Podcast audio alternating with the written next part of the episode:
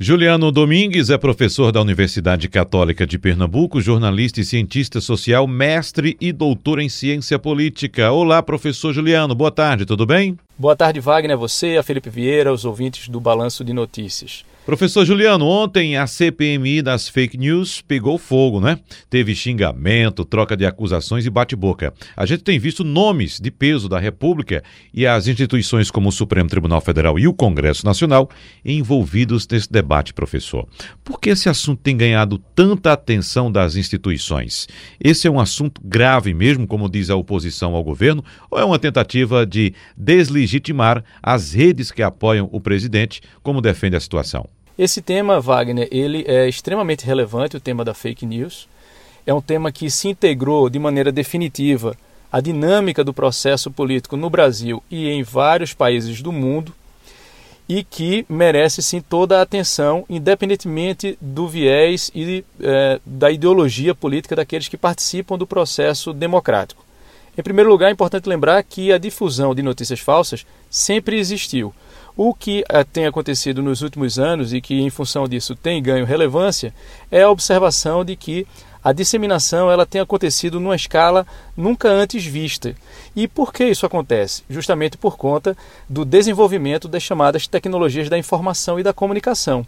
É, o principal símbolo desse, do avanço dessa tecnologia é o smartphone. Então, com o avanço dessa tecnologia, com a popularização dessa tecnologia, os custos, né, os chamados custos de produção e de difusão de conteúdo, eles caíram brutalmente, seja lá qual conteúdo for, incluído aí o conteúdo das notícias falsas.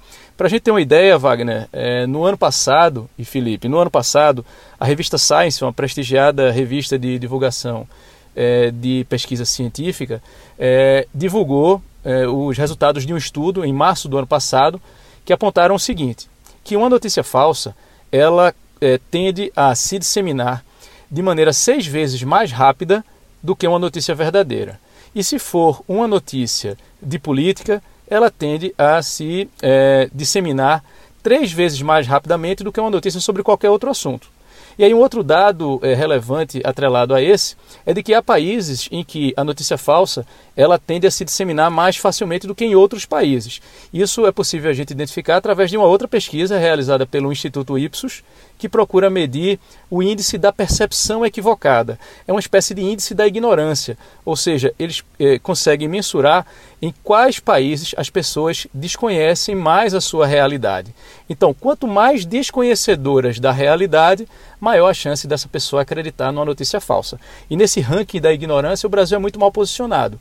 Na pesquisa de 2017, o Brasil estava em segundo, né, entre 38 países ele era o segundo mais ignorante do mundo e na pesquisa da edição de 2018 ele apareceu na quinta posição, ainda muito mal posicionado.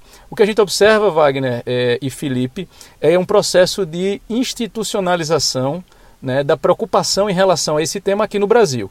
Primeiro pelo STF é, e agora é, no Congresso Nacional com a CPI das fake news. E é importante, sim, que o Brasil institucionalize essa preocupação, porque é, isso faz com que a população, de uma maneira geral, passe a se preocupar, é, ou seja, dar a devida importância a esse tema. E esse tema é importante, sobretudo em democracias, porque ele pode provocar uma disfunção no sistema democrático. Ou seja, a partir do momento em que as pessoas elas consomem notícias falsas e elas são induzidas ao erro porque acreditaram numa notícia falsa, observa-se aí um processo de disfunção do sistema democrático.